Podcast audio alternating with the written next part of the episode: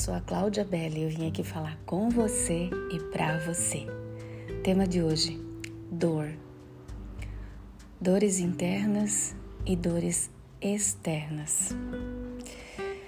A palavra está lá no livro de Isaías, capítulo 53, versículo 5, que diz assim: Mas ele foi transpassado pelas nossas transgressões e moído pelas nossas iniquidades.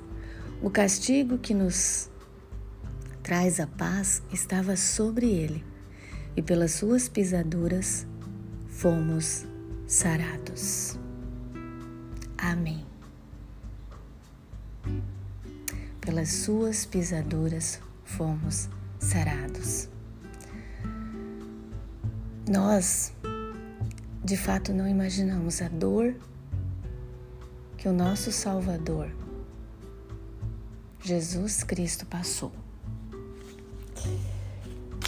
E quando chegou o momento, né, de ele se entregar por cada um de nós. Naquela época, o açoite romano, ele era um dos instrumentos de tortura mais terríveis que existia.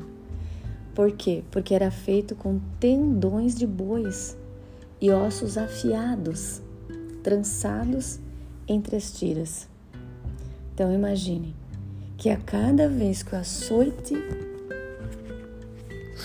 ele batia nas costas de Jesus, esses pedaços de ossos rasgavam a pele dele e deixavam os ossos expostos. Oh Deus, que dor! E Ele fez tudo isso por cada um de nós, por amor. O nosso Salvador, Jesus Cristo, foi amarrado à coluna e foi açoitado. E ele não reagiu.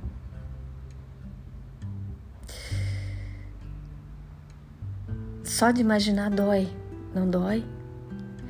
Nós nos entristecemos pela dor que ele passou, mas foi necessário porque era o propósito dele aqui na terra. Passar por tudo que ele passou nos 33 anos de vida que ele teve aqui na terra, para depois morrer por cada um de nós, para levar os nossos pecados.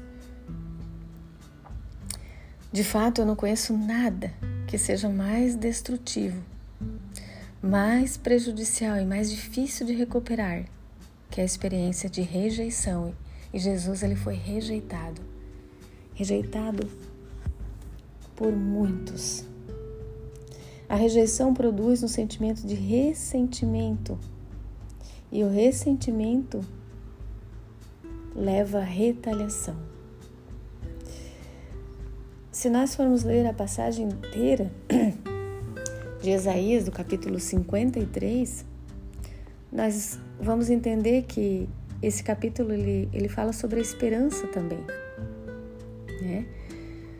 É, mas é também da, um dos capítulos mais violentos da palavra, porque detalha a dor de Jesus. A violência que ele recebeu terminou com ele. Glória a Deus. Todo o mal que lhe foi feito foi transformado em bem. Tudo, tudo acabou sendo cumprido em Jesus. O que poderia haver de pior e ser imaginado contra alguém foi feito contra Jesus. Ele ou melhor, eles o rejeitaram e despejaram nele toda a sua ira. A vítima, Jesus foi a vítima, e a vítima que recebeu toda a força de violência. Então, nós temos que parar para pensar. Porque muitas das vezes nós já fomos rejeitados. E qual é a nossa postura em relação a isso? É, independente do tipo de rejeição, todos experimentamos rejeição. Somos movidos por ressentimento e reagimos com retaliação muitas das vezes, não é verdade?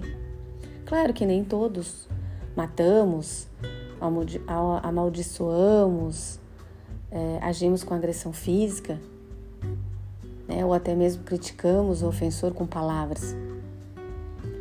Mas não há dúvida de que todos encontramos maneiras de retaliar, de criticar, de modo explícito ou velado, né? Então a gente precisa de fato pedir perdão ao Senhor todos os dias, porque Ele já fez isso por nós na cruz. É, ele já levou todas, todos os nossos pecados, né? Nós já fomos sarados. Nós temos que entender que todo trauma que de repente foi gerado dentro do nosso coração pode ser colocado lá na cruz, se nós quisermos, ser apresentados ao Senhor Jesus. Nós não somos a vítima, Ele foi a vítima. Jesus que recebeu a rejeição.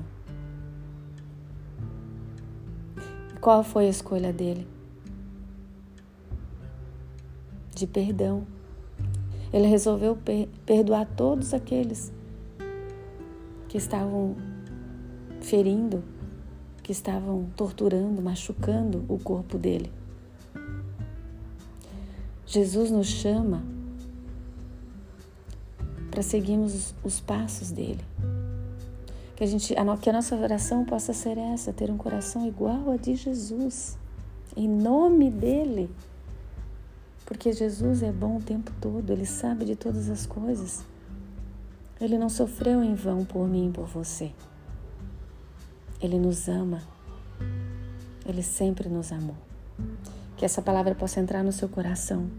Que o Espírito Santo possa ministrar e trabalhar de uma maneira sobrenatural para que você entenda de fato que o amor de Jesus por ti, por mim, por nós é incondicional.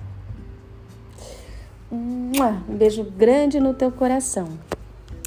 Fica com Deus. Jesus te ama.